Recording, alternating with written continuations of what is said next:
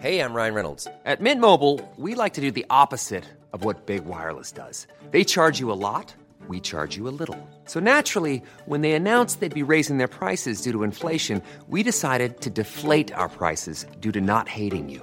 That's right. We're cutting the price of Mint Unlimited from $30 a month to just $15 a month. Give it a try at mintmobile.com slash switch. $45 upfront for three months plus taxes and fees. Promo rate for new customers for limited time. Unlimited more than 40 gigabytes per month. Slows. Full terms at mintmobile.com. Aujourd'hui, je vais vous parler de Google I.O., que j'ai amoureusement renommé Google AI, mais aussi plein d'autres news tech. Bienvenue dans le Rendez-vous Tech.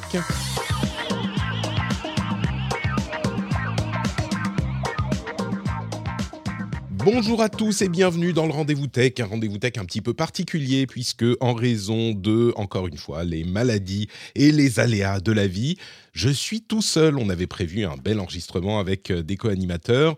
On n'a pas pu le faire. Euh, en gros, mon fils est malade encore une fois. Ça a tout compliqué. Mais n'ayez crainte, l'essentiel de la tech est résumé aujourd'hui avec moi. J'espère que vous apprécierez ce petit épisode en solo. Ça faisait longtemps que j'en avais pas fait, donc euh, ça me fait plaisir un petit peu moi aussi de, de pouvoir prendre le temps de vous parler sans que personne ne m'interrompe. Enfin, qu'est-ce que c'est que cette histoire? C'est mon émission quand même. Attendez, je vais taper sur la table pour, euh, pour faire de l'effet. Voilà, j'espère que vous avez entendu. Pardon ceux que, euh, auxquels euh, ça fait mal aux oreilles. Donc, euh, bah écoutez, aujourd'hui, euh, je vais parler de Google I.O., euh, qui est un petit peu Google AI, comme vous l'avez vu dans le titre, dont je suis très fier, donc je le répète à l'envie. Mais je voudrais également remercier, avant de nous lancer, les patriotes qui ont rejoint l'émission. Ils sont un certain nombre. On a Baptiste Clugéry, Paul-Édouard Viennet, Hervé Will, Thierry Mongelard, j'espère que je prononce bien ton nom, Thierry, Christophe Michaud, Patrick Marmaroli, Alexandre Kuhn et Voltarios. Merci à vous tous de soutenir l'émission. Si, comme eux, vous voulez devenir patriote du Rendez-vous Tech, vous savez que vous pouvez rejoindre sur patreon.com slash rdvtech. C'est tout simple. Et on se lance tout de suite avec les news principales de cet épisode. C'est pas ce bouton du tout, c'est celui-ci ça fait un petit peu, euh, vous savez, breaking news, machin. Alors la breaking news d'aujourd'hui, c'est bah, Google I.O. C'était une conférence, alors comme vous le savez, hein, Google I.O. c'est la conférence annuelle de Google euh, qui est destinée aux développeurs. Et euh, bah, les développeurs, ils attendaient beaucoup de choses.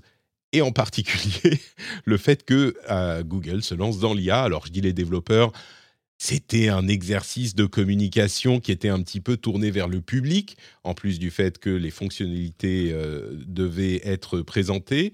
Et quand je dis un exercice de communication, évidemment, on attendait Google au tournant sur l'IA, puisque depuis plusieurs mois, l'IA générative est partout et que non seulement Google semble être en retard, mais en plus de ça, la précédente occasion qu'ils avaient eue, qui était une euh, petite vidéo de présentation euh, d'il y a quelques mois, avait été un franc ratage avec, euh, bah, en gros, c'était un petit peu une coquille vide, cette, présentation. Et donc, Google semblait ne pas être prêt. Alors, on sait qu'il n'était pas prêt, mais il semblait ne pas avoir pris la mesure, ou en tout cas, pas avoir montré qu'ils avaient pris la mesure de l'importance de ce changement dans le monde de la tech. Et Google I.O. 2023, c'était vraiment, alors on va pas dire la dernière chance parce que c'est jamais la dernière chance, mais c'était l'occasion de montrer au monde que, en fait, ils prenaient ça très au sérieux, que les codes RAID et les euh, fusions d'équipes et euh, leur travail intense qui s'est fait ces derniers euh, mois pour pouvoir présenter une intégration d'IA convaincante dans leurs produits était bah, effectivement réussi. Et je dois dire que, euh, alors deux choses.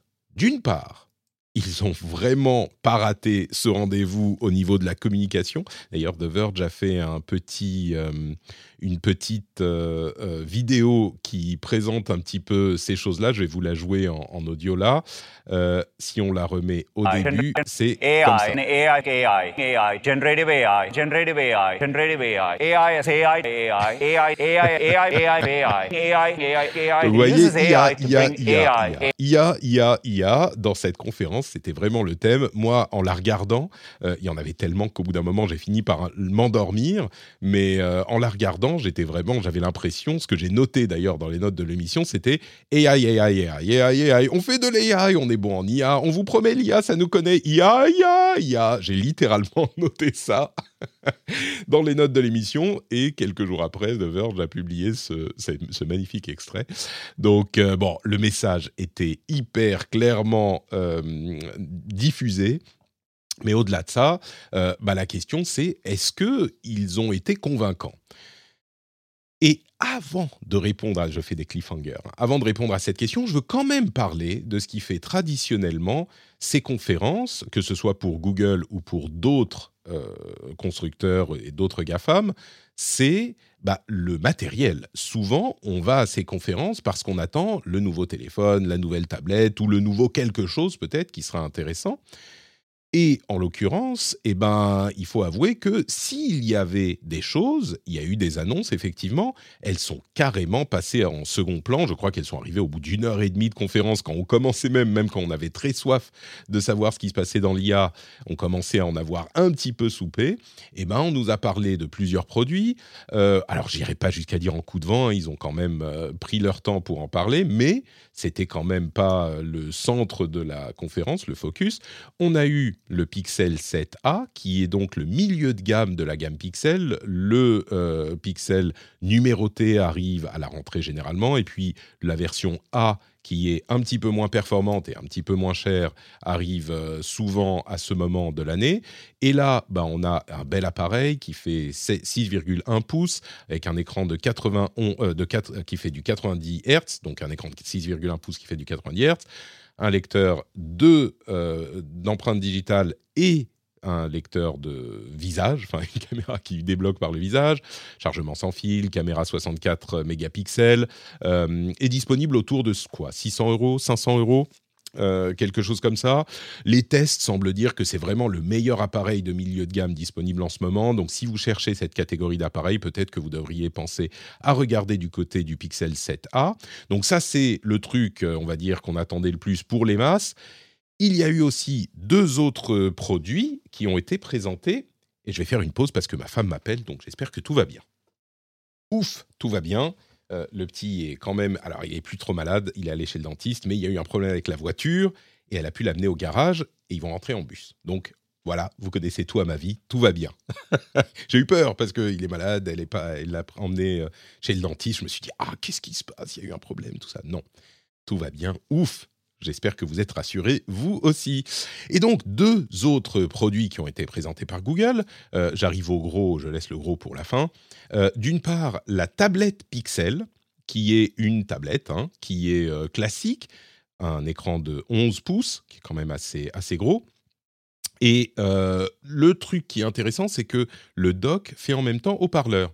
Et du coup, ça se transforme en appareil, comme en plus l'écran est relativement gros, ça se transforme en appareil qui va pouvoir euh, présenter simplement avec la, le, haut-parleur. Bon, c'est sympathique, quoi. Voilà. Euh, c'est un appareil qui coûte environ, là aussi, 500 euros, peut-être un petit poil plus. Donc une tablette, la raison pour laquelle c'est important, c'est que le monde des tablettes Android, bah c'est pas toujours idéal. Et Google qui en fait une, ça veut dire que c'est une tablette fiable. Il y a évidemment, enfin c'est la même chose pour les téléphones. Hein. les deux gros acteurs aujourd'hui, c'est Samsung. Et alors, c'est pas un gros acteur Google, mais c'est un des appareils auxquels on peut se fier a priori parce que c'est directement le fabricant d'Android, le développeur d'Android qui les fabrique. Donc voilà, euh, ils ont aussi une tablette. Euh, ça faisait un moment qu'ils n'avaient pas fait de tablette, je crois. C'est pas la première, mais c'est pas non plus, euh, c'est pas très récent, je crois, les dernières tablettes. Ne me citez pas sur ce point, je me trompe peut-être. et puis en parlant d'Android, eh ben ils ont passé à peu près une demi seconde sur Android. Il y avait très très peu d'informations, donc c'est pas de l'OS que viennent les nouveautés, même s'il y en a quelques-unes sur lesquelles on va passer. Euh, et puis, euh, comme le, fait remarquer, le font remarquer certains journalistes, bah, généralement, Android, c'est plutôt des mises à jour annuelles, enfin annuelles, euh, tout au long de l'année, qui sont pas phénoménales. Donc voilà, on est dans un Android qui ronronne. Mais le gros appareil qui aurait été, je pense, la star de la présentation si on n'avait pas eu l'IA, c'est le Pixel Fold l'appareil pliable, le téléphone pliable, à la mode du... Euh, Galaxy euh, Z Fold. Donc on a un truc qui se plie, qui fait un petit peu taille tablette, on va dire, euh, qui a un écran principal une fois ouvert de 7,6 pouces. Mais euh, là où c'est impressionnant, c'est qu'on a un écran, quand on a replié le truc, un écran externe, donc sur la face externe, de 5,8 pouces. Donc, il est assez grand quand même. euh, et puis, ça donne deux beaux écrans. L'intérieur, il est à 120 Hz. euh, on a 12 Go de RAM. Il y a des fonctionnalités assez intéressantes, genre, bah, on peut, quand on a le truc ouvert et qu'on utilise le- Enfin, quelle que soit la caméra qu'on utilise, on peut euh, regarder, se regarder sur un écran. Donc, le selfie, pour les selfies, on peut utiliser les caméras de, euh, de, de grande qualité et pas la petite caméra selfie uniquement euh, etc., etc. Donc, c'est un appareil qui est au, top de la technologie. Ils ont beaucoup, beaucoup passé de temps sur la charnière aussi, qui est, bien sûr, on continue à progresser dans ce domaine puisque ce type d'écran nécessite cette, cette technologie. Il faut dire que la pliure, eh ben, elle se voit encore, y compris quand l'écran est ouvert. Alors, c'est pas pas que ça va vous euh, vous, vous empêcher d'utiliser l'appareil, mais l'intérieur plastique, la pliure, eh ben c'est toujours là. C'est pas que Google a trouvé une solution miracle magique à ce entre guillemets problème de ce type d'appareil. Les avantages restent. L'écran euh, qui est presque un écran de, en gros, c'est un écran quasiment d'iPad mini pour euh, si vous voulez à peu près la taille. Une fois ouvert, ça fait un écran d'iPad mini, donc c'est une vraie petite tablette. Et même à l'extérieur, on a un, écran qui est pas ridicule du tout, qui fait presque 6 pouces. Euh, donc ça, c'est les avantages. Et le fait d'avoir euh, des applications sur les deux côtés de l'appareil quand il est ouvert. Donc il y a cet aspect système qui fonctionne bien. Euh, là, avec euh, Android, c'est L, je crois, la version qui, est spécialisée pour ce genre de, de trucs, gestion de plus gros écrans et d'écrans pliables mais euh, on regarde les désavantages entre guillemets de du fold, c'est-à-dire écran un petit peu plastique. On voit la pliure et surtout le prix. On est à 2000 euros pour, comme pour le Galaxy Fold, hein, c'est pas surprenant. On est dans du très haut de gamme, mais bon, peut-être que pour certains, ça sera intéressant pour remplacer peut-être d'autres appareils. Ça reste quand même très cher, je trouve, pour, euh, pour un téléphone, même s'il remplace un petit peu la tablette aussi. C'est-à-dire que pour ce prix, on peut se payer un très bon téléphone, une très bonne tablette et avoir de l'argent qui reste euh, pour le McDo, quoi. Donc, pour le McDo pendant quelques années. Euh, et puis, il y a un autre truc que je voudrais mentionner quand même avant de revenir à l'IA, c'est euh, le project Starline. Alors, le project Starline, si ça ne vous dit rien, c'est parce que c'est pas un truc foufou, euh, c'est pas un truc qui est complètement dingue, mais c'est un truc qui est intéressant au niveau de la tech. C'est un truc dont ils avaient déjà parlé il y a longtemps, qui était une sorte de cabine dans laquelle on rentrait pour euh, et, un des on va dire comment c'est un petit peu comme un, photomaton on va dire. En plus grand hein, c'est un bureau quoi. Mais on a un immense écran devant nous. C'est une sorte de télé de euh, 65 pouces alors qu'on est assis à un bureau et devant c'est le mur qui est en fait un écran. Ça c'était la version précédente. Euh, et qui avait en plus un certain nombre de capteurs qui captaient votre image en 3D et qui la projetait sur l'écran de la personne d'en face. C'est un système de communication, je ne l'ai pas dit, mais c'est une sorte de zoom ultra méga euh, sophistiqué. Sauf que au lieu d'avoir juste une webcam qui capte votre image en 2D, c'est une image photoréaliste en 3D tellement réaliste qu'on a l'impression d'avoir la personne en face de nous à travers une, euh, une vitre. Et euh, c'est un projet donc sur lequel ils travaillent depuis quelques années. La version précédente était très encombrante. Et ce qu'ils ont présenté cette année, c'est qu'ils ont encore amélioré le système et qu'en plus, c'est aujourd'hui, on va dire, la taille d'une grosse télé avec un stand. euh, bon, c'est un petit peu plus encombrant qu'une télé, mais en gros, c'est le type d'encombrement d'une télévision écran plat avec un gros stand qui va jusqu'au sol et qui s'élève jusqu'au bureau, enfin juste au-dessus du bureau avec des capteurs qui sont plus simples, mais en gros, ça commence à devenir utilisable sans euh, designer la pièce dans votre euh, appareil. Et moi, je suis assez curieux de voir ce que donnerait ce type de technologie, ce type de représentation et d'image, en fait, dans la, dans la réalité. C'est-à-dire que c'est tellement vrai que bah, quand on bouge, on voit, euh, on peut genre se déplacer un petit peu comme en réalité virtuelle. On peut se déplacer et voir le côté de la personne à travers l'écran, bien sûr. Euh, la personne est en relief, enfin, etc., etc. C'est c'est beaucoup plus convaincant qu'un zoom. Et cet effet de présence, je pense, change la relation qu'on a à la communication à distance. Et du coup, euh, j'évoquais la, réalité virtuelle à l'instant.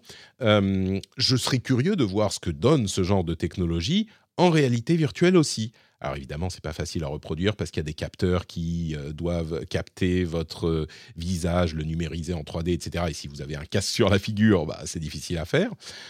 Mais c'est un type de technologie qui est un petit peu différent et qui m'intrigue, on va dire. Donc, c'est le projet Starline, qui est un projecteur holographique euh, qui, qui a euh, continué à évoluer au niveau matériel, qui est désormais à une taille, on va dire, utilisable. C'est pas encore une webcam et ça ne sera jamais une webcam parce qu'il faut tout le procédure, euh, comment dire, l'appareil d'affichage et de capture. Mais c'est un truc que je suis. Bon, il y a eu d'autres petites choses, Wear OS 4, euh, l'inclusion de Find My Device, euh, etc., etc. On va passer sur ces détails-là pour revenir à l'IA, puisque c'était évidemment le gros focus de Google, et que, ben, je vais casser le suspense. Pour moi, euh, ils ont effectivement réussi un exercice qui n'était pas facile du tout, c'est-à-dire qu'ils ont été convaincants. Sundar Pichai avait, euh, moi je dis depuis un moment qu'il a raté le, euh, le train de l'IA. Enfin, soyons honnêtes, Google et Facebook étaient à fond sur l'IA depuis longtemps.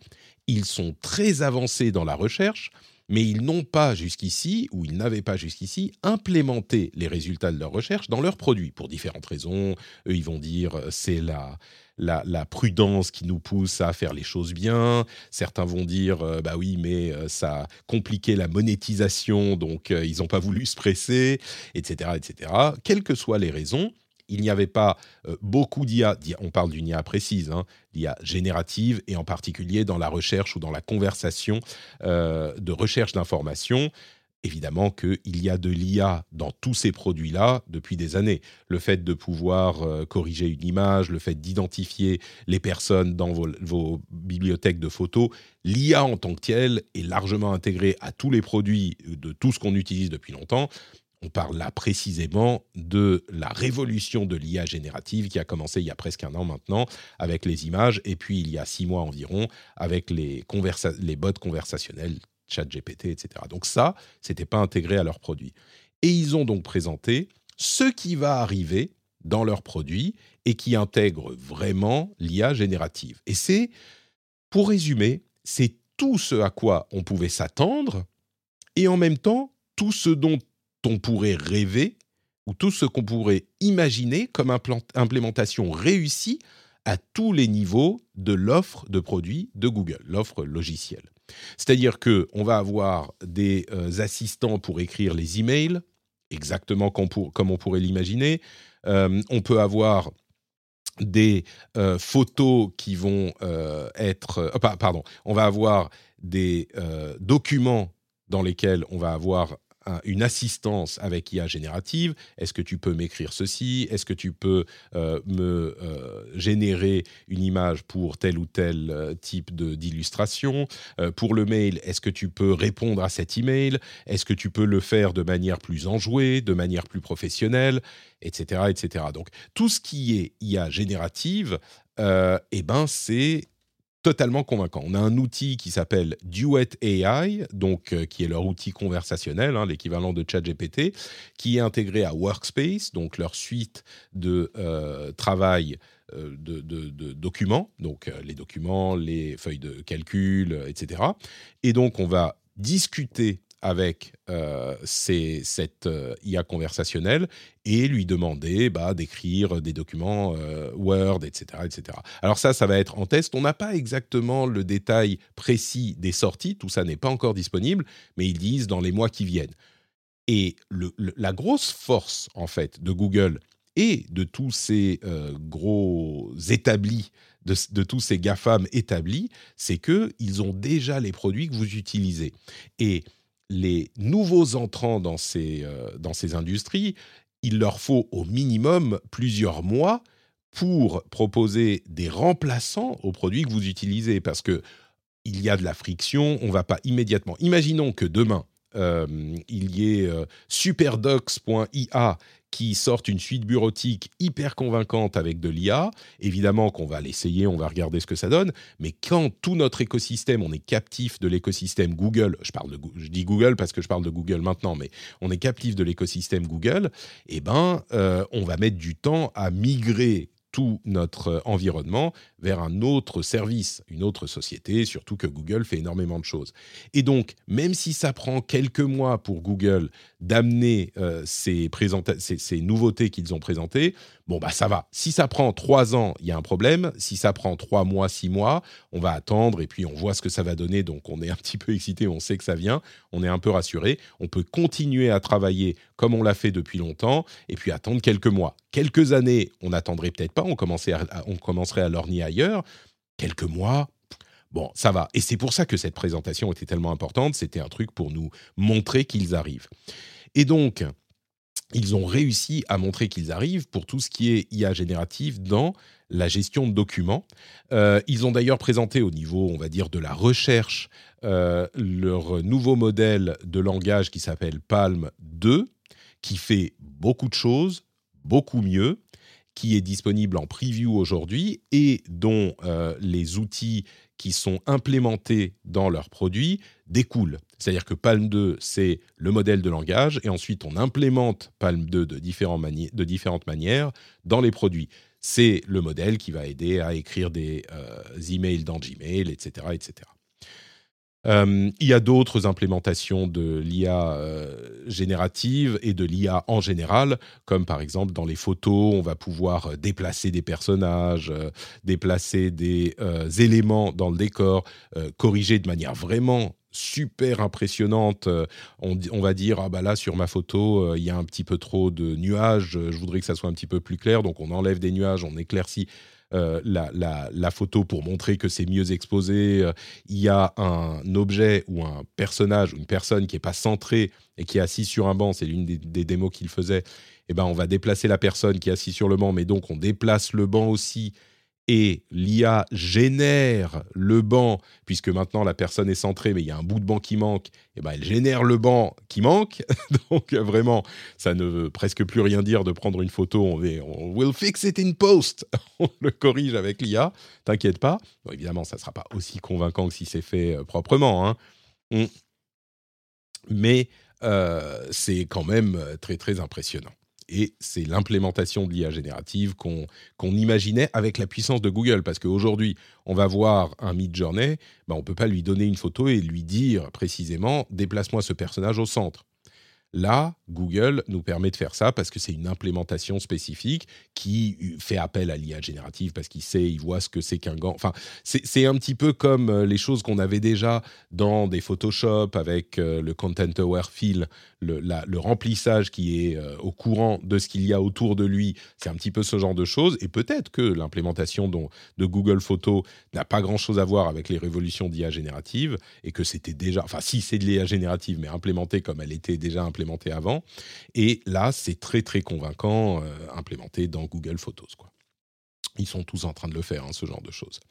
Et pour euh, aller sur l'autre côté euh, hyper important de Google, là j'ai parlé des documents, et évidemment que c'est important, mais il y a un autre élément qui est essentiel pour Google, c'est évidemment la recherche. Je vous le dis souvent, Google, le moteur financier de Google, c'est la recherche, la recherche sur google.com évidemment, mais aussi de manière intéressante sur YouTube, parce que YouTube est un moteur de recherche aussi, sauf que c'est de la vidéo. Euh, alors, ce qu'ils ont présenté, c'est bien sûr pour le moteur de recherche classique. Là aussi, c'est dans les, euh, dans les tests qu'ils sont en train de faire, mais c'est extrêmement convaincant. Il y a le, la fonction euh, AI Snapshot. Donc, c'est quoi? Une petite photo de, qui fait un résumé du résultat que vous donne Google, pardon, que vous donne Google pour votre recherche. Et donc, euh, c'est le truc important, c'est-à-dire que quand vous faites une recherche sur Google, il va vous donner les liens, résultats de recherche comme toujours, mais aussi un résumé qui va vous expliquer en un paragraphe la réponse à la question que vous posez à Google ou euh, l'information que vous cherchez. Et là où c'est intéressant, c'est qu'évidemment, euh, on attendait une, euh, une, implémentation qui soit un petit peu plus performante qu'un simple paragraphe résumé de qualité peut-être un petit peu aléatoire. Et effectivement, Google a implémenté ça de manière beaucoup plus convaincante puisqu'on a non seulement le résumé de euh, de l'info qu'on recherche.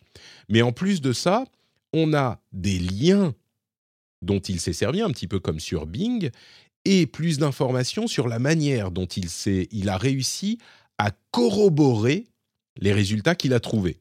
C'est-à-dire que il vous donne, alors c'est ce qu'il promet, hein, on verra, mais il vous donne des liens et euh, des détails sur sa réponse ce qui est important parce que l'une des choses qui, euh, qui est problématique avec l'IA, c'est la manière dont il construit ses réponses. C'est-à-dire que euh, on va avoir le résultat avec quelques liens et puis on peut étendre pour voir d'où viennent ces résultats. C'est hyper important. On a aussi un mode conversationnel qui va nous permettre de plonger plus loin dans euh, les, résultats et le raisonnement, enfin le raisonnement, d'explorer de, euh, grâce à l'IA les résultats de recherche. Là, on n'est pas dans quelque chose qui est fondamentalement différent de ce que fait Microsoft avec Bing, euh, qui utilise donc OpenAI et le moteur d'OpenAI, mais euh, on est dans une implémentation qui est vraiment convaincante. On a par exemple, au-delà de, des résultats de recherche, un travail intéressant qui est fait comme avec la corroboration des, euh, des, résultats pour la recherche par texte, un travail qui est fait pour euh, essayer de faciliter l'authentification et le combat contre la désinformation. Par exemple, ils ont fait quelque chose d'intéressant avec la recherche d'images. C'est-à-dire que si on va faire une recherche d'image pour une image dont on se demande si elle est peut-être générée par IA ou euh, si d'où elle vient, etc., eh ben, on va évidemment pas euh, avoir. On, se, on sait qu'à ce stade, les, les, détecteurs d'images par IA ne sont pas très convaincants, qui vous disent oui, cette image est faite par IA ou non. Bon, c'est un indice, mais c'est pas très convaincant. Eh ben, Google utilise une euh, approche un petit peu différente, qui est qu'ils vont avoir une section about this image, donc à propos de cette image, et le résultat est que on va avoir euh, des, informations sur la première, euh, le premier moment où Google a trouvé cette image. Donc c'est un, moyen, euh, quand on plonge dans les menus de l'image, c'est un moyen d'avoir plus d'informations sur l'origine effectivement de l'image, sans savoir si elle est faite ou non par IA. Euh, bah, on va savoir si l'image a été trouvée pour la première fois il y a trois ans, c'est quelque chose d'important. Il va nous donner aussi les euh, liens dans lesquels elle est utilisée de manière plus synthétique, plus euh, compréhensible, etc., etc. Donc, il sera plus difficile de falsifier euh, une information avec une image parce que Google nous donnera des informations plus importantes et plus complètes sur l'origine de l'image. Ça, c'est hyper important. Euh, évidemment, un des trucs qu'on dit sur euh, l'IA et l'IA générative depuis son, sa révolution de, l'année dernière, c'est que ben, ça, nous, ça nous brouille les pistes sur le réel. Et ben là, Google donne un outil extrêmement important pour retrouver l'origine d'une image, ce qui jusque-là, enfin c'est tout bête, hein, l'idée de se dire bon bah on fait une, recherche Google, c'était déjà possible, on fait une recherche Google sur l'image et on voit les, liens qui sortent. Là, c'est organisé de manière beaucoup plus convaincante pour retrouver la première source où elle a été utilisée, etc. Alors ça ne veut pas dire que, c'est la réponse, euh, la parade ultime, mais c'est quand même un, euh, un outil extrêmement important et il est assez rassurant de voir que Google se préoccupe effectivement de ces problématiques-là. Euh, au-delà de ça, dans le domaine de la recherche, on a une section importante aussi qui est la section perspective. Vous vous souviendrez peut-être que euh, depuis quelques mois, je vous parle du fait que les réponses de Google sont plus aussi euh, utiles qu'avant et que beaucoup de gens se, se- cliquent directement sur euh, bah, les réponses qui viennent de Reddit, où ce sont de vrais gens qui vont répondre à la question. Et euh, Google a déjà travaillé sur ce problème avec le- les résultats de recherche. Eh bien, ils ont la section maintenant, enfin, il y a la section perspective qui va arriver, qui se concentre sur les résultats euh, spécifiques donnés par des vraies personnes. Donc on verra l'implémentation, ce que ça donne euh, réellement, mais euh, c'est euh, un changement également important pour, l'efficacité des recherches de Google. Donc on va avoir, je sais pas moi, des tweets, des, réponses sur Reddit, ce genre de choses, qui vont arriver inclus dans les résultats quand on fera une recherche sur un truc spécifique et qu'il a ce genre de réponse. Donc, bah, exercice plutôt réussi pour Google. Il y a d'autres choses qui ont été présentées. Je mentionne Bard version 2, qui est donc leur outil euh, conversationnel spécifiquement, leur chat GPT, on va dire. C'est pas des résultats de recherche, des trucs comme ça. C'est un- une IA générative conversationnelle qui va passer euh, bah, sous Palm 2 aussi euh, et qui fait beaucoup plus de choses, qui code dans plein de langages informatiques, qui intègre des plugins euh, dans la version 2 qui arrive en, multimodal, c'est-à-dire qu'il peut lire des images, il peut montrer des cartes, euh, il travaille avec Adobe Fire- Firefly, qui est l'IA générative d'Adobe, etc., et qui est disponible aujourd'hui, sauf bah, dans l'Union européenne, enfin disponible depuis quelques jours, sauf dans l'Union européenne. Pourquoi? Parce que euh, il faut se conformer aux réglementations européennes, et c'est pas encore le cas euh, pour Bard 2. Alors c'est un petit peu frustrant de pas y avoir accès. Je suis sûr qu'avec un, VPN, vous pouvez vous démerder, mais c'est un petit peu frustrant de pas y avoir accès. Ça arrivera bientôt, hein, de la même manière que OpenAI a dû changer un petit peu les choses, la manière dont il faisait les choses pour être en, règle avec euh, l'UE suite au blocage en Italie. Bah, ça leur a pris quelques semaines et puis c'est arrivé. J'ose imaginer que ça prendra quelques semaines, peut-être quelques un ou deux mois pour euh, Bard 2 d'être disponible en France, mais ça arrivera aussi. hein. Donc, Bard 2, là encore, est assez convaincant dans les démos et les résultats qu'on a pu voir. Euh, je pense que le gros morceau qui va arriver dans les mois à venir pour euh, toutes ces IA, c'est le multimodal. Euh, on va avoir, d'ailleurs, euh, on a une news un petit peu plus tard sur, euh, sur Facebook, qui est un truc en, multimodal très intéressant. Mais voilà, en gros, ce qu'il faut retenir de cette longue section sur Google AI, c'est que bah, c'est convaincant. Voilà, ils ont ré- exercice réussi. Moi, je partais plutôt bougon.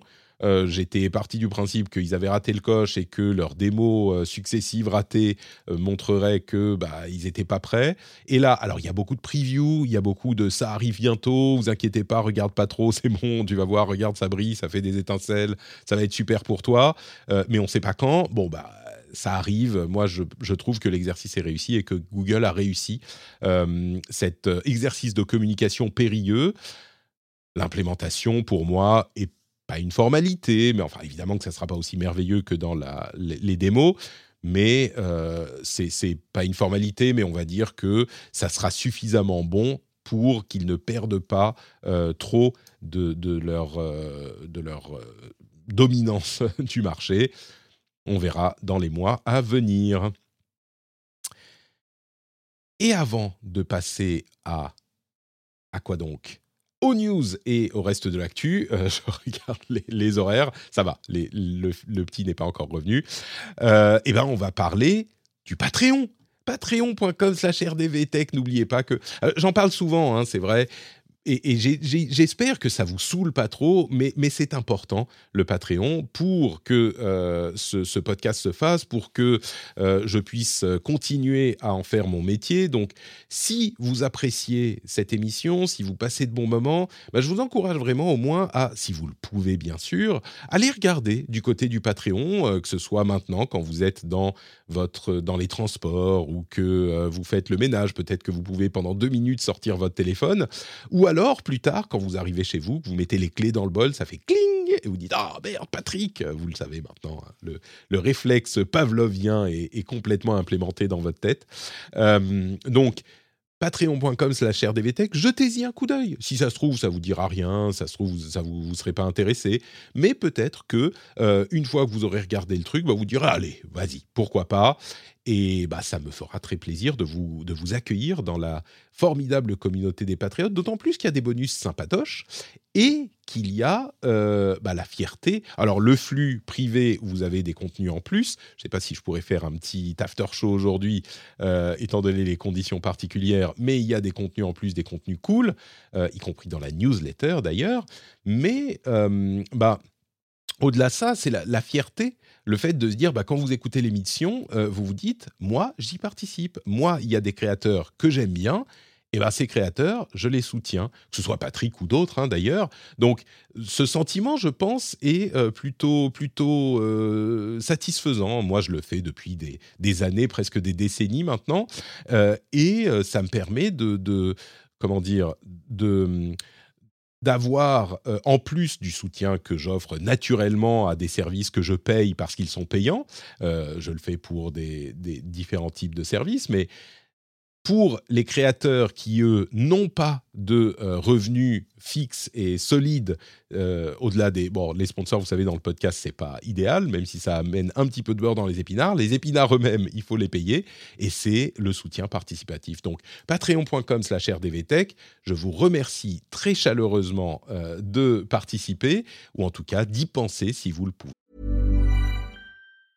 Mom deserves the best, and there's no better place to shop for Mother's Day than Whole Foods Market. They're your destination for unbeatable savings, from premium gifts to show-stopping flowers and irresistible desserts. Start by saving 33% with Prime on all body care and candles. Then get a 15-stem bunch of tulips for just $9.99 each with Prime. Round out Mom's menu with festive rosé, irresistible berry chantilly cake, and more special treats. Come celebrate Mother's Day at Whole Foods Market. I'm Sandra, and I'm just the professional your small business was looking for. But you didn't hire me because you didn't use LinkedIn jobs. LinkedIn has professionals you can't find anywhere else, including those who aren't actively looking for a new job but might be open to the perfect role, like me.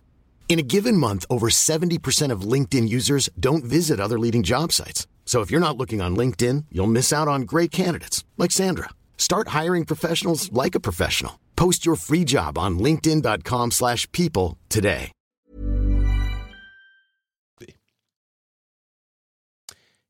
Et on continue avec le reste de l'actu. Et le reste de l'actu, on va passer un petit peu plus rapidement sur euh, le reste de l'IA. Alors, OpenAI a euh, publié publiquement pour tous les abonnés la version euh, avec plugin, euh, etc. Donc on sent qu'ils ont le, le- le- les fesses pas tout à fait au frais. ils ont le feu aux fesses aussi parce qu'ils ont fait ça. Ils ont aussi, semble-t-il, ils sont en train de travailler sur une version open source de leur modèle de langage euh, qui serait donc disponible en open source pour un petit peu combattre les alternatives open source euh, comme euh, celles qui sont basées sur le modèle de Meta, le Lama.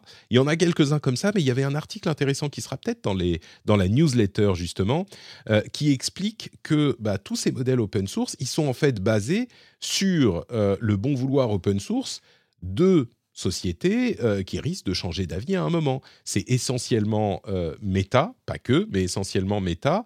Euh, et bah, donc l'open source n'est pas si en bonne santé que ça. Enfin, on, on va dire c'est fragile. Donc euh, le fait que OpenAI et semble être en train de, euh, de penser à faire un moteur, à publier un moteur open source aussi, bah, c'est plutôt une bonne chose pour solidifier un petit peu cette open source euh, qui est fragile. Voilà. Donc il y a, évidemment, Stability, euh, Stability AI qui fait des choses dans le domaine de l'image et du texte, Meta avec Lama qui a donné Alpaca, etc., etc. Donc donc voilà, OpenAI, ils continuent à se bouger et c'est normal parce que leur avance est quand même euh, pas hyper solide quand on voit les gros GAFAM qu'il y a derrière.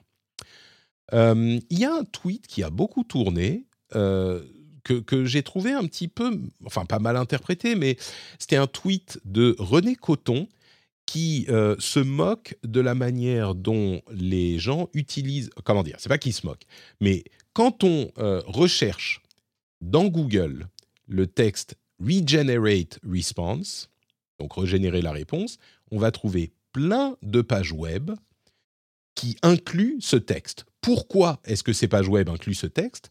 Parce que dans la réponse de ChatGPT, à la fin, il vous propose de régénérer la réponse en appuyant sur ce bouton. Et quand on crée un texte avec ChatGPT, qu'on fait un copier-coller un peu pas propre et qu'on le colle sur notre site web, discrètement pour euh, créer le contenu du site web par ChatGPT, et qu'on oublie d'enlever le Regenerate Response qui est venu avec, eh ben, ça apparaît sur la page web et donc dans les résultats de Google. Et il a fait une recherche, alors c'est rigolo, hein, c'est pas la première fois qu'on voit ça, mais il a fait une recherche et puis il a un petit peu affiché sur Twitter un certain nombre de euh, professions différentes qui incluaient, euh, dans, enfin de professions de sites web, de professions très différentes qui incluaient Regenerate Response dans le site web et donc qui avaient été générées par ChatGPT et ça a fait beaucoup rire les gens. Il y a euh, des, des, gens de, de société tech, de trucs d'enseignement, de, de, de, comment dire, de d'agences immobilières, enfin plein plein de choses comme ça, d'environnements très très très divers. Et donc, bon, tout le monde s'en est un petit peu moqué, tout le monde en a ri, et évidemment que c'est drôle. Mais moi, ce que je retiens, c'est pas juste le fait que ça soit drôle. Ce que je retiens, c'est que toute la population française, visiblement, parce que c'est hyper divers. Il y a des, comme je le disais, des, PME, des administrations, euh, etc., Enfin, tout le monde utilise ChatGPT. Et tout le monde s'est approprié cette technologie qui est pas, enfin, pas compliquée à utiliser, mais qui est quand même un petit peu, euh, un petit peu de pointe, quoi. Mais on en a tellement parlé, c'est tellement utile et on est tellement familiarisé avec les outils tech que tout le monde se l'est approprié, tout le monde évidemment, enfin je veux dire dans tous les domaines, et, dans tous les domaines, on se met à l'utiliser. C'est, je trouve, euh, plutôt enthousiasmant parce qu'on a souvent l'image de euh, Monsieur Michu qui, euh, bon, bah, comment ça marche ton smartphone, machin. C'est vrai que les smartphones, c'est pas évident forcément à utiliser, un petit peu plus que les ordinateurs et Windows, mais quand même. Et souvent, c'est genre, ah, bah, on sait pas, sait pas s'en servir. Bah là, oui, il suffit d'aller dans ChatGPT et de taper un truc et on a la réponse. Mais il n'empêche que énormément de gens s'y sont intéressés. Donc, quand je dis, moi, souvent, dans l'émission, vous avez intérêt à vous y intéresser tout de suite, eh ben, j'ai l'impression que tout le monde, enfin, personne m'a attendu et tout le monde s'est mis à, euh, à s'y intéresser. Et c'est bien parce que ça veut dire que on va le comprendre, on va savoir l'utiliser, on va savoir comment bien l'utiliser, j'espère, et comment mal l'utiliser. Euh, ça va s'apprendre, ne pas faire le copier-coller complet. Surtout qu'il y a un bouton copier la réponse, je crois, dans ChatGPT. Euh, mais donc, moi, je vois ça d'un très bon œil. Et plutôt que de m'en moquer, alors oui, j'en ris un petit peu avec tout le monde, mais je retiens surtout que euh, les gens de, des gens de tous les horizons de la société euh, se sont mis à l'utiliser. Et ça, c'est plutôt une bonne chose parce que c'est pas un train qui passe et qu'on regarde passer. Quoi. Bon, Meta a également euh, révélé ImageBind. Alors, c'est quoi ImageBind? C'est un modèle, là encore, euh, d'IA open source qui combine plusieurs types de sources différentes. Il combine du texte, de l'audio, des, des, médias visuels, donc photos et vidéos, mais aussi des informations de profondeur, de euh, chaleur, avec différents capteurs, hein, euh, et de mouvement, des données de mouvement. C'est assez intrigant parce que euh, le fait d'avoir, alors c'est du multimodal, quand on pense au multimodal, on va se dire, bon, ben, il y a du texte et de l'image, c'est les deux essentiels. Et l'audio, déjà, c'est pas mal. Et quand on dit multimodal, ça veut dire, l'IA pourrait a priori, donc, on ne sait pas dans quelle version elle va arriver, hein, mais peut-être comprendre les images et les textes et tout ça, et peut-être les générer également. Donc, la manière dont ça va combiner tout ça, le comprendre, l'interpeller, interpeller et interpeller les gens avec tous ces types de données différents, c'est vraiment intéressant et en plus c'est en open source. Alors pour le moment, hein, c'est dans l'intérêt de Meta de faire ça en open source. On verra si ça change à l'avenir, mais pour le moment c'est open source et donc euh, ça va beaucoup plus loin que le multimodal, le multimodal comme on y pense aujourd'hui. Et euh, c'est vraiment, ça me éveille beaucoup ma curiosité. Donc à garder, euh, à garder à l'œil. Euh, quoi d'autre dans l'IA Bon, je pense qu'on peut passer le reste. Il y a genre Wendy qui utilise, qui crée un chatbot pour les commandes en drive-in avec Google, ce genre de choses.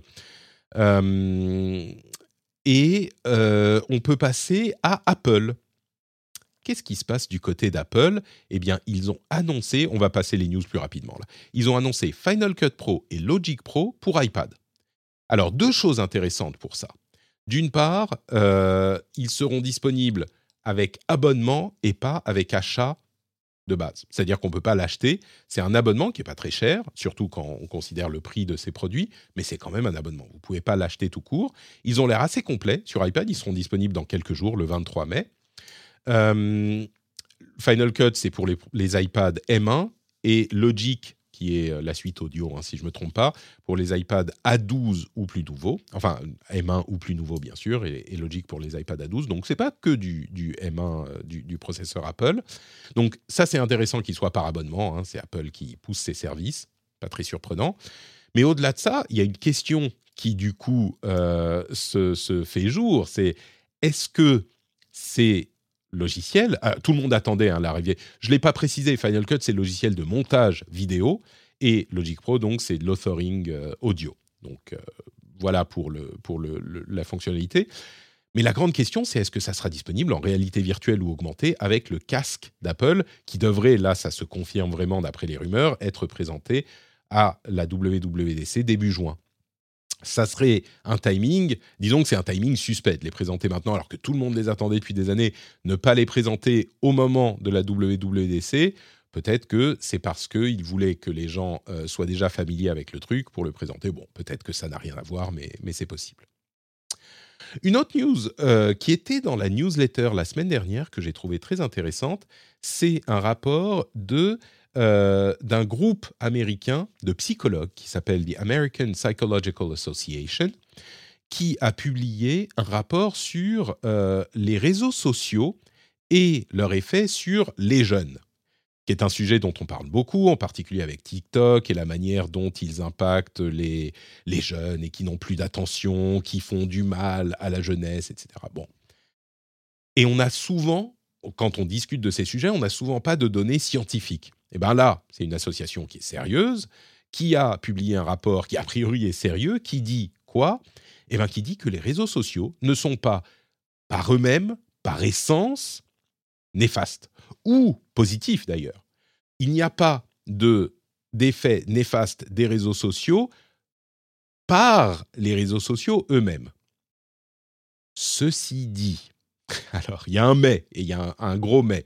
Ce qu'ils disent, c'est que il faut quand même faire attention à la manière dont les algorithmes, ce que poussent les algorithmes. Ils disent aussi, il faut faire attention à euh, des dark patterns ou des euh, interfaces qui sont prévues pour les adultes qui vont euh, avoir un effet plus important sur les adolescents comme par exemple le fait de scroller d'une euh, euh, image à l'autre dans TikTok, euh, qui va pousser les adolescents peut-être qui ont moins de contrôle à scroller plus longtemps. il parle aussi de l'impact sur la, la, beauté ou l'apparence qui peut être mal comprise. Mais en gros, ce qu'ils disent, c'est que oui, peut-être qu'il faut faire attention dans le design des appareils, euh, dans le design des services, pardon, et des réseaux sociaux. Mais un réseau social en, lui-même, c'est pas un problème.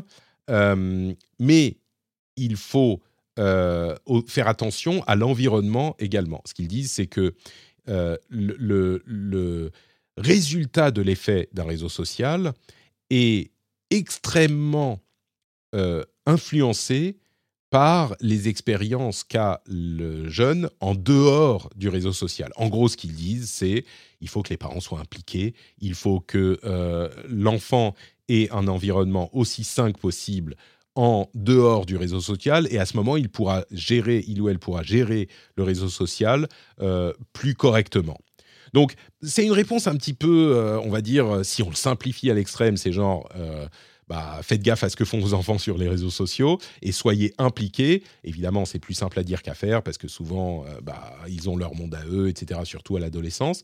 Euh, mais on va dire, la bonne nouvelle, c'est que un réseau social, euh, si l'environnement est sain pour l'enfant, eh ben, le réseau social lui-même ne va pas pourrir l'enfant mais il faut quand même y prêter attention et on va pas, euh, bon bah comme euh, on va pas laisser un enfant euh, se balader seul dans la rue et parler à n'importe qui et, manger n'importe quoi. Et ben là, c'est un petit peu la même chose pour les réseaux sociaux. C'est pas une idée révolutionnaire, mais c'est ce qui est différent là, c'est que on a une euh, une réponse d'autorité d'un organisme qui est un organisme de spécialistes. Donc, je voulais en parler dans l'émission. Euh, Amazon a annoncé Amazon Anywhere, j'en parlais dans le rendez-vous jeu. Euh, c'est l'invasion d'Amazon partout, y compris alors dans les jeux, dans les jeux, les applications sur smartphone ou les applications par réalité augmentée, etc. C'est un, une infrastructure qui permet d'intégrer une mini boutique Amazon, mais une boutique Amazon physique hein, pour vendre des objets physiques, dans votre jeu ou même votre app euh, en virtuel. C'est-à-dire que dans votre jeu, vous allez pouvoir avoir un menu Amazon facilement intégré ou dans votre euh, app en réalité augmentée ou réalité virtuelle, vous allez avoir une petite boutique Amazon implémentée, ou même dans une app qui n'est pas un jeu. Hein. C'est une sorte de mini morceau d'Amazon que vous pouvez implémenter partout. Alors Amazon y pense pour euh, une mini boutique qui sera dédiée aux objets qui sont liés à l'application. On peut penser à un jeu, effectivement, on peut acheter des goodies, une application, je ne sais pas moi. Euh, si euh, Patrick, avec l'application Patrick, eh ben vous pourriez vous acheter euh, des t-shirts avec la tête de Patrick en, en, chibi mignon, des casquettes avec la tête de Patrick avec le fouet, ce genre de choses, directement dans l'application Patrick ou Note Patrick. Bon, euh, malheureusement, il n'y a pas d'application de Patrick. Je suis sûr que vous êtes très déçus de ne pas pouvoir acheter ces choses-là. Mais si je l'avais, eh ben, je pourrais facilement implémenter Amazon Anywhere, donc Amazon encore plus partout. Je trouve ça assez, euh, assez intéressant comme euh, développement. une news qui est un petit peu, qui me fait lever de sourcils quand même. Microsoft a signé un accord avec la société Helion Energy qui développe des moteurs, euh, enfin des, usines de, comment on appelle ça déjà? Des usines de génération d'énergie euh, basées sur la fusion nucléaire et pas la fission. Alors, euh, les usines nucléaires, les merdes, j'ai, le terme m'échappe. Les, les, générateurs, les moteurs. Ah, Bon, je suis désolé, vous êtes en train de hurler dans votre smartphone. Euh, vous avez compris ce dont je veux parler. Eh ben, généralement, euh, l'énergie nucléaire, c'est de la fission et c'est très polluant. La fusion est un rêve qu'on chasse, qu'on pourchasse depuis 50 euh, ans, voire plus. Et ce que dit cet accord, c'est que Helion Energy fournira, je ne sais plus combien, 10 millions de mégagigawatts à Microsoft d'ici 2030. Donc le déploiement est prévu pour 2028 et euh, pardon, c'est prévu pour 2028 et ça, aidera Microsoft à devenir euh, carbone négatif en 2030. Alors on parle tellement de la fusion nucléaire depuis tellement d'années, depuis tellement de décennies littéralement, se dire que quelqu'un va y arriver d'ici 5 ans et que Microsoft compte dessus pour euh, pour réduire ses émissions de carbone, pour, enfin, vous le savez, hein, la fusion nucléaire, c'est le Saint Graal. Ça veut dire que le jour où on réussit à avoir de la fusion nucléaire euh, fiable, nos, problèmes d'énergie sont, ah, pas complètement, hein, mais, mais en gros, l'énergie sur Terre, c'est réglé le problème. Les émissions de carbone, basta. Là encore, ne euh, m'envoyez pas des emails énervés, mais en théorie, on peut remplacer toute la génération d'énergie euh, polluante par de la fusion, et la fusion pollue, pollue on va dire, pollue euh, quasiment pas. Donc le fait qu'ils disent on va réussir à l'implémenter d'ici 2028, euh, color me doubtful. Euh, je suis pas hyper confiant dans leur annonce. Mais en même temps, je suis hyper. Ça, ça fait vraiment pub. ça fait vraiment coup marketing, quoi. Mais si c'est vrai, les enfants, c'est une bonne nouvelle. On va dire ça comme ça. Euh, la suite, la suite. Euh, L'UE est en train de faire différentes choses au niveau de l'IA, euh, des propositions pour réguler l'IA de manière intéressante, mais il y a aussi une, une législation qui impose pour avoir le label cybersécurité Union européenne, et genre l'Union européenne vous assure que toutes les données sont gérées et euh, créées et euh, managées dans l'Union européenne, eh bien, les sociétés non européennes devront créer une joint venture, donc une société commune, avec une société basée dans l'Union européenne. Alors, c'est un brouillon à ce stade, c'est pas encore établi, mais évidemment, toutes les sociétés américaines et euh, non européennes en général euh, lèvent un petit peu tous les drapeaux rouges qu'ils connaissent parce que bah, une société, c'est un problème pour l'e-commerce. C'est-à-dire que dans l'Union européenne, si on est une société qui veut être tranquille et qui va dire bon bah il y a un label cybersécurité UE, je vais prendre une société, je vais prendre mes services dans une société qui a ce label pour être tranquille. Et du coup, c'est un problème compétitif pour les sociétés américaines, bien sûr, mais pas que. Et, donc, elles sont pas contentes. Ce qu'on peut comprendre. Et, à la fois, ça se justifie de se dire, bah, le label, c'est genre euh, cloud souverain, machin, on ne euh, on, sait pas où vont les données de nos utilisateurs, est-ce qu'elles vont aller euh, aux États-Unis, en Chine, machin, on ne sait pas. Non, on a ce label, donc on est tranquille. Bah oui, évidemment que c'est attirant. Et c'est légitime. Mais en même temps, bah, c'est un petit peu du protectionnisme, quoi. Ça fait deux pierres d'un coup, on va dire. Et certains penseront peut-être à ce qui se passe en Chine, où toutes les sociétés en Chine doivent faire une euh, joint venture avec une société chinoise et que la société résultante doit être détenue à 51% par la société chinoise. C'est pas tout à fait la même chose parce que là, c'est n'importe quelle société pour travailler en Chine doit passer par ce biais. Là, on ne parle pas de n'importe quelle société, évidemment que n'importe quelle société peut travailler dans l'Union européenne, mais on parle de, ce label cybersécurité spécifiquement. Donc, ce n'est pas tout à fait la même chose. Il n'empêche, bon, c'est quand même un petit peu différent. Euh, c'est, à ce stade, uniquement un brouillon. Donc, euh, on verra si ça reste dans le, euh, le, document final. On pourrait imaginer que le label soit donné à une société, même si ce n'est pas une joint venture avec une société européenne, tant que les inspections et les euh, détails sont validés par l'organisme qui va valider ces trucs-là. On comprend les raisons pour lesquelles on se dit bah, il faut qu'il y ait une base en Europe. Parce que, bon, même si la plupart des sociétés ont des sociétés en Europe, euh, il y en a qui, dont ce n'est pas le cas. Et c'est plus difficile à contrôler. Bref, voilà pour euh, ce, petit, ce petit label. Et puis, on va parler un tout petit peu de Twitter quand même trois choses sur Twitter. D'abord, il y a une personnalité assez problématique aux États-Unis qui s'appelle Tucker Carlson, qui a été viré de Fox News. C'était un petit peu chez Fox News. Bon, je vais pas vous refaire le topo de Fox News. Hein, je vais juste le refaire rapidement pour les gens qui, euh, n'ont pas l'image exacte on a tendance parfois à dire euh, ah les médias extrêmes euh, ils sont pareils partout on en a partout et, certains alors je suis vraiment pas d'accord avec ça mais certains vont vont dire que certains médias en France sont comparables à euh, des médias comme Fox News aux États-Unis. C'est on ne peut plus faux. Fox News c'est le fin fond de la désinformation. C'est vraiment du spectacle, mais plus que du spectacle, c'est du, du, catastrophisme permanent à des fins politiques très claires, qui n'ont pas une once, pas dans toutes les émissions, mais dans les émissions qui nous importent, qui n'ont pas une once d'éthique euh, journalistique. C'est purement, c'est de la propagande, on va dire, de la propagande mensongère. Et, et c'est pas du tout controversé de dire ça. Quelqu'un de, raisonnable qui regarde Fox News le comprend. Et évidemment que de nombreux médias ont des orientations politiques et une vision politique. Et ça, c'est le cas en France aussi. Hein, quand on lit, euh, je sais pas, Le Figaro et Le Monde, on n'a pas tout à fait la même orientation politique. Fox News, c'est en dehors de ce contexte. Donc Fox News, c'est vraiment un média de propagande qui va euh, euh, travestir les choses pour coller à sa narration. Tucker Carlson. Tucker Carlson est un éditorialiste tellement extrême chez Fox News qu'il a été viré de Fox News il y a quelques semaines.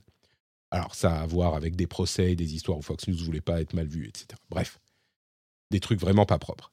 Tucker Carlson, c'est le mec qui est tellement extrême qu'ils n'en veulent plus chez Fox News, qui est déjà un média de propagande de, de, la, de la droite MAGA américaine, encore que MAGA, on va dire, du, des républicains américains qui ont beaucoup aidé l'aile euh, extrême de Donald Trump et qui l'aide encore. Eh Tucker, Carl- Tucker Carlson, il a décidé d'aller, pourquoi je parlais de, de lui en parlant de Twitter, il a décidé qu'il allait sur Twitter créer son émission, relancer son émission qu'il avait sur Fox News sur Twitter. C'est important pourquoi? Parce que c'est le premier, la première figure médiatique qui va utiliser Twitter comme outil de création de contenu et de génération de revenus. Parce que bien sûr, on peut s'abonner à son émission sur euh, Twitter. Alors évidemment, il aura d'autres sources de revenus. hein, c'est le genre de personnalité très connue. On est un petit peu dans la mouvance de Infowars. Vous savez, Infowars, c'est celui qui disait que euh, les, les, les tueries de masse, euh, certains c'était des acteurs. Il a été condamné pour ça d'ailleurs. C'est des acteurs, c'était pas vrai. Enfin, des trucs sordides, lamentables. On est un petit peu dans cette mouvance avec Tucker Carlson. Et il va faire son émission sur Twitter avec Donald Trump, euh, Elon Musk, pardonnez le, Freudian slip, euh, Elon Musk qui dit ah bah voilà sur Twitter euh, il- s'il dit des choses fausses il y aura les notes de la communauté qui le diront mais c'est très bien c'est ouvert à tous machin. C'est problématique ça. Pourquoi c'est problématique? Parce que ça continue à aller dans la direction qu'a affiché Elon Musk. Et je sais que certains d'entre vous n'apprécient pas mes, euh, mes, mes tirades avec coloration politique comme celle-ci comme celle que je suis en train de faire maintenant. Et peut-être qu'un jour, je vous expliquerai les problèmes que j'ai avec, euh, avec la gauche aussi, qui sont pas équivalentes. Moi, je fais pas cette équivalence que font certains, extrême droite, extrême gauche, c'est pas la même chose.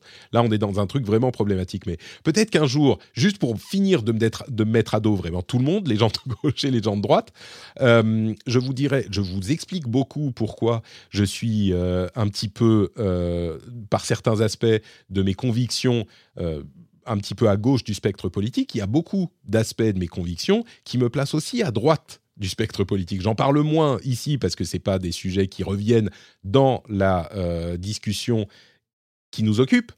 Euh, mais peut-être que je vous ferai un jour un petit, euh, un petit spécial pour vous expliquer un petit peu ces choses-là aussi. Mais vraiment, les gens de gauche me, me trouvent très de droite et me sont très frustrés par certaines choses que je dis.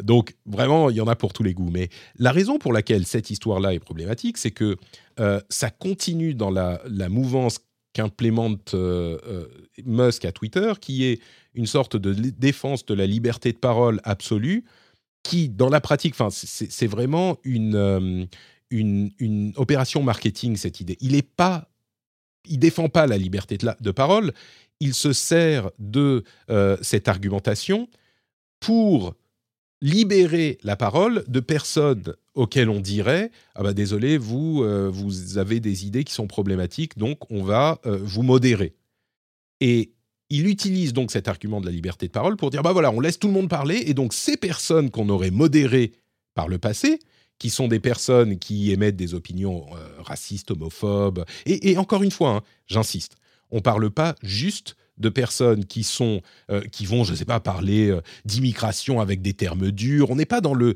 dans le registre euh, de, de la de la discussion de la du débat démocratique. Voilà. On n'est pas dans ce registre là qui peut poser problème à certains parfois mais on est en dehors de ce registre. On est dans un registre qui est vraiment problématique. On parle de de, de véritable racisme clair quoi qui se cache pas qui se cache même pas.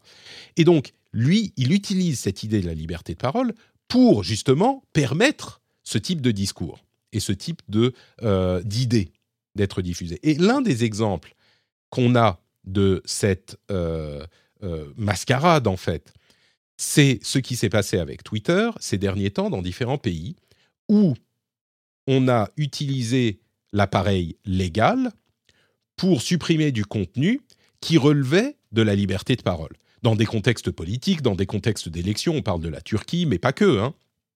Et donc, dans ces cas-là, ce qu'a fait Twitter, c'est qu'ils ont immédiatement obtempéré avec euh, la, la, la demande légale du pays, au lieu de, comme ils le faisaient par le passé, ou comme le font certains véritables défenseurs de la liberté de parole, utiliser les outils légaux qui sont à leur disposition pour combattre ces décisions. Et euh, il y a quelques semaines, Elon Musk a dit un truc qui est très révélateur. Il dit quand je parle de la liberté de parole, je parle de la liberté de parole dans le cadre légal. Donc je me euh, limite aux lois des pays dans lesquels j'opère. Et ça peut, à première vue, paraître être un argument euh, logique, cohérent. On se dit, ah bah ok, donc je respecte la loi partout, donc euh, très bien, je ne vais pas aller au-delà de ce que me demande la loi, pourquoi pas? Sauf que, quand on parle de liberté de parole, c'est exactement, en fait, ça dépend des pays, en fait, ça dépend des lois. Parce que la liberté de parole et le sacro-saint article 1 de la Constitution, enfin de la, de la, le premier amendement, c'est le premier amendement, je ne sais plus. Enfin, la Constitution américaine garantit la liberté de parole. De quoi on parle dans ce contexte-là? C'est impossible de ne pas en parler. On parle de la possibilité qu'a le gouvernement de censurer, le gouvernement de censurer les opinions, pas les sociétés privées. Si son intention c'était simplement de respecter la loi, il n'aurait pas besoin d'invoquer la, liberté de parole. Il dirait bon bah maintenant on respecte la loi, basta. Il n'aurait pas besoin d'invoquer comme un étendard euh, de ralliement politique l'idée de la liberté de parole. L'idée qu'il agite en marketing de liberté de parole, c'est l'idée que le gouvernement ne peut pas imposer la censure aux populations, aux sociétés privées, etc. C'est le gouvernement dont on parle quand on parle de véritable euh, euh, protection de liberté de parole dans la Constitution. Ensuite, les sociétés, elles peuvent faire ce qu'elles veulent. Elles ont une ligne éditoriale, elles ont une, euh, une décision, des décisions à prendre sur la manière dont ils vont gérer les opinions exprimées sur leur réseau. Bien sûr, il y a la loi qui est le minimum qu'ils doivent faire, mais ça, ça s'applique à tout le monde. Et après, bon bah si vous voulez laisser parler tous les gens que vous voulez, bah vous dites, bah, nous, on respecte la loi et basta. Il pourrait juste dire ça. Mais si on défend la liberté de parole contre les gouvernements, qui vont, qui trop loin dans la censure et qui peuvent l'utiliser comme outil d'oppression, eh ben, quand la Turquie utilise des lois pour limiter la liberté de parole dans le contexte d'une élection, eh ben, le minimum qu'on puisse faire, parce qu'on tient à la liberté de parole comme idée philosophique, c'est de dire on va contester légalement, devant les tribunaux, au minimum, hein, on va contester cette décision, comme l'a fait euh, Wikipédia, comme le font plein, de sociétés, qui, tiennent à la liberté de parole, de manière parfois même un petit peu controversée. Parfois, ils vont un peu trop loin pour défendre la liberté de parole, selon certains. Bah, Twitter, c'est un exemple clair du fait que c'est pas l'idée de la liberté de parole contre des gouvernements oppressifs qui, les agitent, enfin, qui, qui agitent Elon Musk puisque quand des gouvernements oppressifs euh, imposent de la censure, ils disent oh, ok, pas de problème, ok. Donc lui, ce qu'il ce qu'il euh, ce qu'il euh, dit, c'est bah, on va respecter la loi. Bah, tu respectes la loi, c'est pas que tu vas défendre comme un champion, t'es pas un champion de la liberté de parole comme il l'a dit. Donc la raison pour laquelle, en fait, il a fait de cette idée qui est très claire, je pense, de liberté de parole, comme beaucoup instrumentalisent l'idée de la liberté de parole la raison pour, pour laquelle il l'a fait, c'est que politiquement, il est très motivé et il veut permettre à certaines idées d'être exprimées sans qu'on puisse venir lui dire mais enfin regarde ça c'est pas exact quand, quand on lui dit mais regarde il y a des, littéralement des nazis qui sont sur ton réseau il dit liberté de parole non mais moi je, liberté de parole je et ce qu'il dit c'est euh, si on veut faire changer les lois, le peuple peut s'exprimer, donc c'est la volonté du peuple, donc c'est la liberté de parole. Sauf que, évidemment, dans les pays dont on parle, le peuple ne peut pas s'exprimer, ou peut difficilement s'exprimer, c'est tout le problème. Et même dans ces pays-là, il ne va pas aller la défendre, la liberté de parole. Donc il y a une hypocrisie et une instrumentalisation de cette idée de liberté de parole extrême qui est problématique, qui est dangereuse et qui amène à des idées problématiques euh, qui, qui, qui d'être présentes sur son réseau. Évidemment, en Europe, on a des lois contre ça. Donc, comme il se, se, conforme, aux lois, on sera un petit peu protégé dans l'Union européenne. J'imagine que ça va poser des problèmes parfois euh, dans d'autres pays aussi, y compris aux États-Unis, parce que ce n'est pas un pays qui n'a pas de loi du tout non plus. Mais j'ai trouvé cette, euh, ce parallèle sur lequel j'ai passé beaucoup de temps maintenant entre l'arrivée de Tucker, de Tucker Carlson sur le réseau et le fait qu'il se couche devant des demandes de gouvernement un petit peu. C'est pas des alors la Turquie, c'est pas un, pays totalitaire que je sache, mais c'est quand même euh, un pays où il y a un homme fort un petit peu problématique et un moment avec une élection euh, qui peut être problématique. Il y a d'autres exemples qu'on pourrait donner, mais vous avez compris la, la, mécanique. Donc j'espère que avec cette longue explication, vous aurez les, cette longue explication que je veux véritablement euh, aussi neutre que je peux le faire, vous aurez les, clés pour comprendre ce qui se passe avec euh, ces sujets-là. Évidemment, l'autre gros sujet sur Twitter, euh, je ne peux pas l'éviter bien sûr, mais il est beaucoup plus court à traiter, c'est la présidente, la nouvelle présidente de Twitter qui a été nommée pour remplacer Elon Musk au poste de CEO. C'est Linda Yaccarino, qui nous vient de NBC Universal et qui était essentiellement focalisée sur la publicité et la relation avec les annonceurs. Elle devient présidente de Twitter. Extrêmement intéressant comme, euh, comme idée, puisque le problème de Twitter en ce moment, c'est le financement, même si Elon Musk dit que tout va bien et qu'il va arriver à l'équilibre, peut-être. Euh, le problème, c'est que les annonceurs sont moins présents qu'avant et que Twitter Blue ne, euh, n'atteint pas les niveaux qu'espérait Elon Musk. Et du coup, euh, bah, il faut renouer avec la publicité. hein. Ça, on le dit depuis longtemps. Euh, Twitter Blue ne rapporte pas grand-chose. il faut de la publicité. Enter Linda Yaccarino, qui en plus, alors, elle est à la fois parfaite et détestée de tout le monde parce qu'elle est dans l'entourage de Trump. Euh, donc, les fans de Musk l'aiment bien, mais en même temps, elle fait partie du World Economic Forum, enfin, elle est proche du World Ec- Economic Forum, qui est. euh, alors, Trump a euh, participé à des euh, conspirations du genre, c'est un gouvernement fantôme qui contrôle le monde, machin. Donc, il l'aime pas pour cette raison. Les fans de, de Musk ne l'aiment pas pour cette raison. En plus, c'est une femme. Il- ça a amené le sujet du, de la glass cliff. Je ne sais pas si vous connaissez le glass cliff. Vous, connaissez bien sûr le glass ceiling, le plafond de verre, que les femmes, qui est un phénomène social et de société avéré. Euh, le glass cliff, donc la. euh, comment on dit euh, Cliff La. Euh, je, je perds mon, mon français. De verre. Là, le truc où on avance et puis on tombe et puis ça, ça... les falaises. Voilà, merci. Les falaises d'Étretat. Bah, les falaises de verre, c'est la propension qu'on a à nommer des femmes à des postes où bah, c'est super casse-gueule.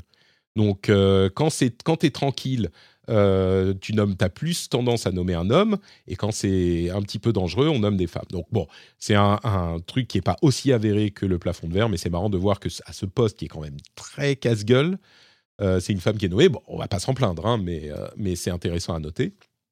Et puis, Elon Musk reste CTO, donc Chief Technology Officer et propriétaire à 100% de la boîte. Donc en gros, il aura bien sûr son mot à dire sur tout ce qui se passe euh, au niveau de euh, ce que fait Linda Yaccarino. Et il continuera à, gérer le produit. L'autre mission qu'elle aura, Yaccarino, c'est à la fois, bah, bon, il ne le dit pas comme ça, mais de ramener des annonceurs, et puis surtout de transformer Twitter en X. C'est quoi X? C'est la super app dont rêve Elon Musk. Et les super apps, c'est les euh, Line, WeChat, ces sociétés qui sont, services de chat qui sont très populaires en Asie, qui font tout, qui font en même temps euh, paiement, news, euh, jeux, etc. C'est une app qui est un petit peu un OS en gros et que beaucoup de gens utilisent euh, en Asie, que tout le monde utilise en Asie. Ça a moins de succès ici, peut-être que Elon Musk réussira à le faire. On verra, comme toujours. En tout cas, la news à retenir là, c'est l'arrivée de euh, Linda Yaccarino à la tête de Twitter. Elle a démissionné de NBC Universal la semaine dernière. Elle n'a pas encore pris ses fonctions, je crois, chez, Twitter. Euh, mais en tout cas, ça ne devrait pas tarder. Et c'est tout pour cet épisode du Rendez-vous Tech. J'espère que vous n'avez pas été trop euh, lassé par ma voix dans l'émission. Les mauvaises langues diront que ça change pas trop des épisodes classiques, n'est-ce pas? Moi, je pense que euh, c'est un petit peu différent quand même. J'espère que vous aurez passé un bon moment en ma compagnie. Je vous invite à aller regarder dans les notes de l'émission pour trouver alors plein de choses. Évidemment, les réseaux sur lesquels j'officie, que ce soit Twitter ou d'autres, le Discord où on s'amuse bien ensemble, tous ensemble. Euh, vous pouvez retrouver le lien dans les notes de l'émission. Et bien sûr, le... Alors, j'étais pas sur Twitch euh, aujourd'hui, mais j'y suis presque toutes les semaines pour enregistrer le rendez-vous tech et le rendez-vous jeu le mardi et le jeudi à midi. Et euh, cette semaine, on va avoir pour le rendez-vous jeu un crossover incroyable entre Silence on joue et le rendez-vous jeu. On va être presque une dizaine en même temps. Ça va être complètement fou pour parler de Zelda Tears of the Kingdom. Donc soyez présents à midi sur Twitch si vous entendez euh, cette euh, information avant. Euh, et puis, vous pouvez suivre donc sur Twitch comme toujours. Vous avez aussi les replays sur, sur YouTube. Vous pouvez suivre sur YouTube aussi si vous ne regardez pas en live, si vous aimez la vidéo. Et bien sûr, patreon.com slash rdvtech pour soutenir l'émission. Les liens est également dans les notes, donc euh, facilement accessible, que vous soyez en train de, faire quelque chose maintenant dans les transports ou pas, ou que vous reveniez chez vous. Euh, quand vous avez fini votre journée, vous mettez les clés dans le bol. Je vous remercie de m'avoir écouté. On se retrouve dans une semaine pour un nouvel épisode. Je vous fais de gros bisous et à très très vite. Ciao ciao